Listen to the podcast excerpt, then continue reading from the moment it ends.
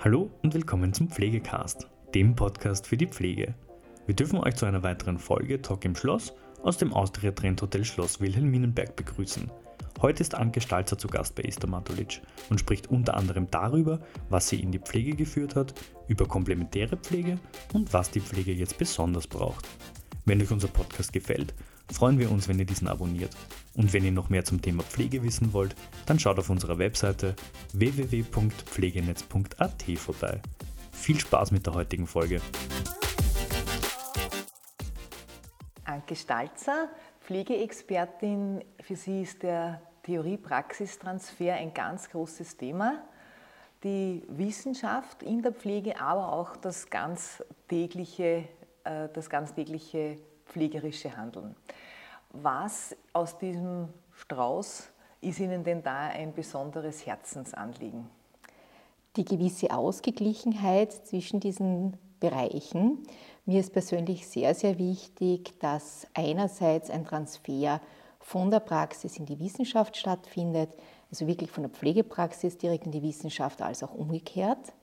Mir ist ganz wichtig, dass die Beteiligten alle zu, Ohr, äh, Wort kommen. Das heißt einerseits die Pflegepersonen selber, dann äh, die Patientinnen und Patienten, die Bewohner, Bewohnerinnen, dass die wirklich gehört werden, aber ebenso ihre näheren Angehörigen, ihr ganzes Umfeld. Und da ist mir ganz wichtig, dass das wirklich miteinander ein gemeinsames Arbeiten ist, evidenzbasiert. Gibt es da vielleicht Projekte, gibt es da vielleicht Dinge, wo Sie beteiligt waren, die Sie gestaltet haben, die Sie vielleicht initiiert haben, wo Sie sagen, das war richtig schön? Ja, eine besondere Herzensangelegenheit von mir ist die komplementäre Pflege. Wie ich in den geriatrischen Gesundheitszentren der Stadt Graz gearbeitet habe, war es mir ein großer Herzenswunsch, auch in diese Richtung äh, arbeiten zu können. Wurde mir ermöglicht. Und das Implementieren von Therapeutik Touch in die Albert-Schweitzer Klinik in den unterschiedlichen Stufen und Phasen, das war mir besonders wichtig. Hat die komplementäre Pflege, vielleicht auch wenn Sie es kurz sagen, worum sich dabei handelt, falls Menschen uns zuschauen, die nicht vom Fach sind, ja. Äh, hat die komplementäre Pflege den Stellenwert, den sie verdient? Äh, Im Gesundheits- und Krankenpflegegesetz ist ja mittlerweile fest verankert in unseren Kernkompetenzen. Äh, den Stellenwert, den sie verdienen würde, hat sie derzeit noch nicht. Es wird noch relativ wenig in dem Bereich beforscht und geforscht. Und ich denke, je mehr Forschung in dem Bereich sein wird mit den passenden Methoden, wird sie wahrscheinlich auch mehr in der Praxis Fuß fassen können, weil es ist ganz selbstverständlich, dass Führungspersonen, sei es aus der Pflege, sei es aus der Medizin, äh, schauen, ob eine Methode evidenzbasiert ist. Therapeutik Touch wäre genügend evidenzbasiert. Das war auch der Grund, weshalb es mir möglich war, es zu implementieren. Gibt es irgendein ein, ein, ein, Beispiel aus der Praxis, wo Sie sagen, da hat sich entweder etwas aus der komplementären Pflege oder etwas aus Therapeutik Touch besonders bewährt? Äh, ja, Therapeutik Touch eignet sich zum Beispiel sehr, sehr hervorragend für den Umgang mit Menschen mit Demenz. Vor allem, wenn sie sich nicht gerne berühren lassen, ist es wirklich eine tolle Methode, äh, diese Menschen zu begleiten, sie herunterzuholen und wirklich gut in den Alltag zu integrieren. Das ist ein großes, großes Thema. Menschen mit demenzieller Erkrankung ist auch ein Thema, wo sich unterschiedliche Berufsgruppen äußern. Meinen Sie, dass die Pflege da stark genug repräsentiert ist? Äh, sie meinen zum Thema Menschen mit Demenz, ob sie da ihren Stellenwert haben. Ja, ich denke schon, äh, gerade im Bereich Menschen mit Demenz findet die Pflege wirklich auch Gehör weil das wirklich speziell eine Fachexpertise der Pflege ist. Wie kann man mit diesen Menschen umgehen? Es geht ja da auch wirklich um äh, unterschiedliche Methoden, die von der Pflege auch dann angewandt werden, damit man diesen Menschen so gut wie möglich begleiten kann. Sie sind nun jemand, der aus der Pflege schon die unterschiedlichen Bereiche auch aus unterschiedlichen Perspektiven, glaube ich, gesehen hat. Äh, und erlebt hat. Und meine Frage ist nun, was hat sie überhaupt in die Pflege geführt? Ja, sehr spannende Frage. Wahrscheinlich ist mein Weg ein ganz ein anderer. Wenn ich zu weit aushole, müssen Sie mich bitte stoppen. Als junger Mensch bin ich nicht einmal auf die Idee gekommen, dass mich irgendetwas in die Pflege führen könnte. Pflege war überhaupt kein Thema. Ich habe mir überlegt, ob ich Arzt wäre, ob ich Bauingenieur wäre. Diese beiden Wege waren, die hätten mich damals sehr interessiert, habe mich dann entschieden, gesagt, ich möchte gerne mit Menschen arbeiten, habe Medizin studiert, habe dann aber fünf Kinder bekommen und habe mich komplett ins Privatleben zurückgezogen und habe als Erweiterung dann, weil meine Freundin mich ein wenig gedrängt hat, Pflegewissenschaft studieren begonnen, aber immer mit dem Input eher das zu vernetzen mit der Technik, dass man gut eine Krankenhauseinrichtung planen kann. Also Pflege war gar nicht meins. Dann im sechsten Semester, Semester äh, sechs Semester dauert das Studium, habe ich mit einer Freundin gemeinsam einen Erasmus-Austausch in Finnland gemacht zum äh, Thema Psychiatriepflege. Und da habe ich gemerkt, dass mir was ganz entschieden fehlt. Ähm, alle, die dort anwesend waren, kamen aus dem Pflegeberuf. Und deswegen, das war einer der Punkte, die mich in die Richtung Pflege gebracht haben. Der andere Punkt war, äh, das war damals Pflegewissenschaft, habe ich 2005 zum Studieren begonnen. Das war nicht nötig, dass man einen pflegerischen Background gehabt hat. Und es war nur eine ganz eine kleine Gruppe von den Studierenden kam aus der Pflege. Direkt aus der Gesundheits- und Krankenpflege und die Runde, in der ich gesessen bin, all diese sechs Jahre, die kamen alle aus der Gesundheits- und Krankenpflege. Und diese Frauen haben mich wirklich dermaßen fasziniert, dass ich dann im sechsten Semester aus einem Bauchgefühl heraus gesagt habe, ich starte jetzt die Pflegeausbildung und ich bin sehr froh darüber, weil es war genau das Richtige und ist genau das Richtige. Was hat Sie an diesen Frauen fasziniert? Äh, wie diese Frauen das Wissen, das sie von der Basis gehabt haben, durch jahrelange Arbeit mit den Menschen, wie sie das verknüpft haben mit der Wissenschaft. Ohne dass ich in dieser Gruppe gesessen wäre, hätte ich mit diesem reinen wissenschaftlichen Part nichts anfangen können oder nur bedingt was anfangen können, aber die haben das so runtergebrochen von der Basis in die Forschung und umgekehrt. Und das ist mir bis heute geblieben, dass das das Spannende für mich ist, dass man diese Dinge wirklich gut miteinander vernetzen und verknüpfen kann und wirklich den Mehrwert daraus zieht. Das heißt, die Pflege hat aber dann auch die Erwartungen, die Sie dann gesetzt haben, komplett erfüllt, wie Sie dann gesagt haben, ja, jetzt mache ich den Schritt und schauen wir, schauen wir dieses Feld selber an. Hat sie absolut, hatte aber auch das Glück, dass, äh, dass ich einen Arbeitgeber hatte ähm, den habe ich auch so gewählt, unter Anführungszeichen, weil ich habe ihn danach ausgewählt. Es war damals in dem Unternehmen schon so, dass die einen Journal Club angeboten haben und mir der Theorie-Praxistransfer so wichtig war.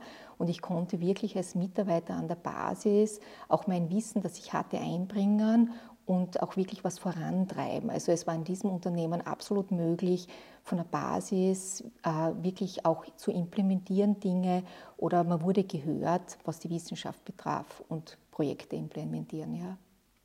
Vielleicht kommen wir jetzt gleich noch einmal zurück auf diesen Theorie-Praxistransfer. Vielleicht kommen wir auch zurück auf dieses Gehörtwerden aller Beteiligten, das Sie gerade angesprochen haben.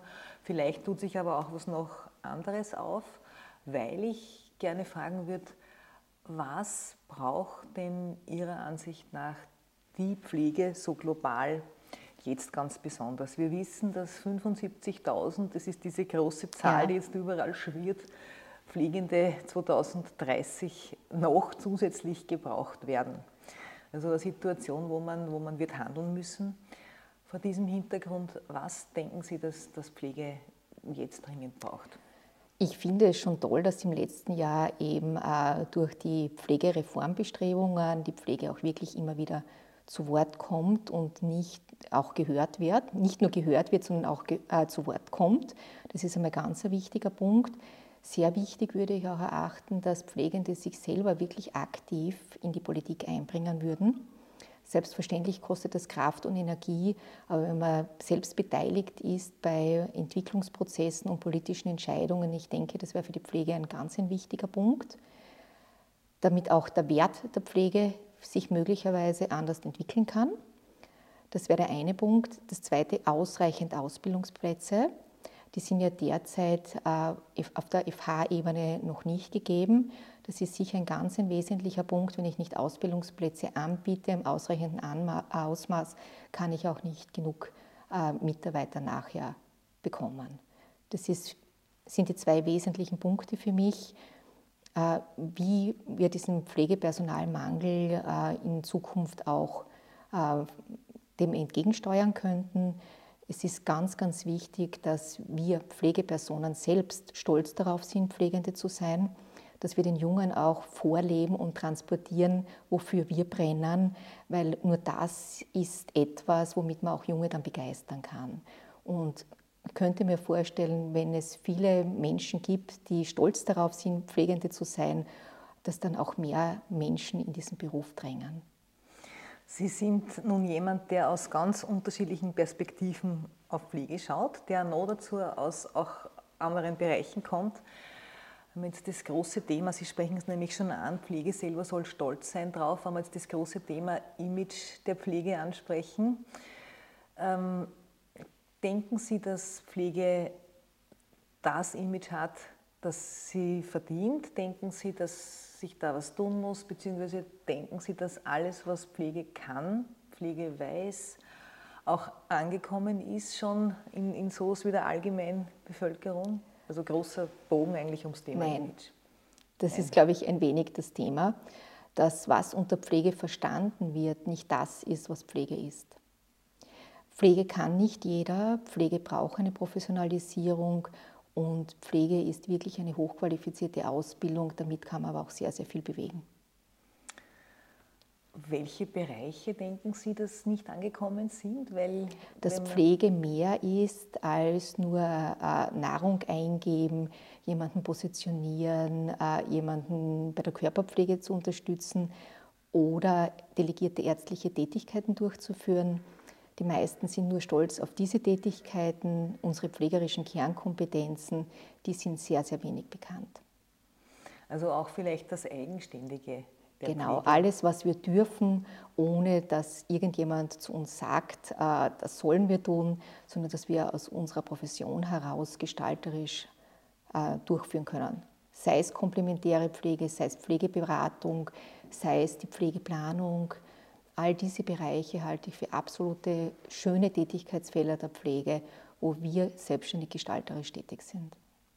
Und mitten jetzt nochmal rein in, den, in, den schönen, in das schöne Feld, das Sie gerade ansprechen, die schönen Teile, den schönen Bereich.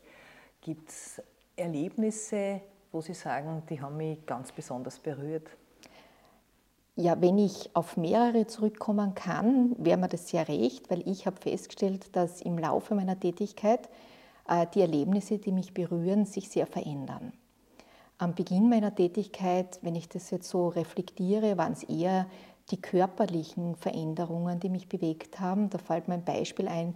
Ich habe begonnen, im Wachkoma-Department zu arbeiten und kann mich noch gut erinnern, wie ein ganz ein junger Mann der sehr schwer eingeschränkt war, wie mich seine Mutter gerufen hat und mir gezeigt hat, äh, wie der junge Mann, der sich wirklich so gut wie nicht bewegen hat können, mit Pinzettengriff äh, eine Postkarte in die Hand genommen hat, die die Bilderseite zuerst gesehen hat, gewendet hat und gelesen hat. Also das war eine körperliche Funktion, die mich absolut damals fasziniert hat und wirklich Tage und Wochen lang bewegt hat. Also die hat mich wirklich auch zu Tränen gerührt. Dann einige Jahre später äh, war eine Begegnung auf einer ganz einer anderen Ebene. Äh, Menschen mit Demenz, so wie Sie es vorher schon angesprochen haben, haben ja auch die Möglichkeit, dass sie in Tagesstätten gehen und dort äh, tagsüber begleitet werden und fahren dann am Abend mit Taxis nach Hause.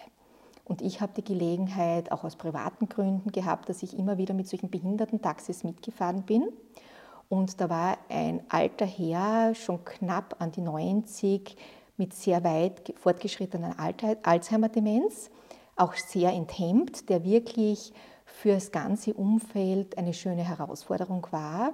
Und jetzt kommt es aber, was ich damals, was mich heute noch erzähle ich sehr oft davon so bewegt hat, war, immer wenn der mit dem Behindertenbus mitgefahren ist, hat er so viel Freude all den Menschen, die im Bus gesessen sind, geschenkt. Ganz gleich, wie krantig die waren war es ich nach einem harten Arbeitstag, war es der Busfahrer, waren es ganz junge Menschen mit Behinderung. Wir sind alle mit einem Lächeln ausgestiegen.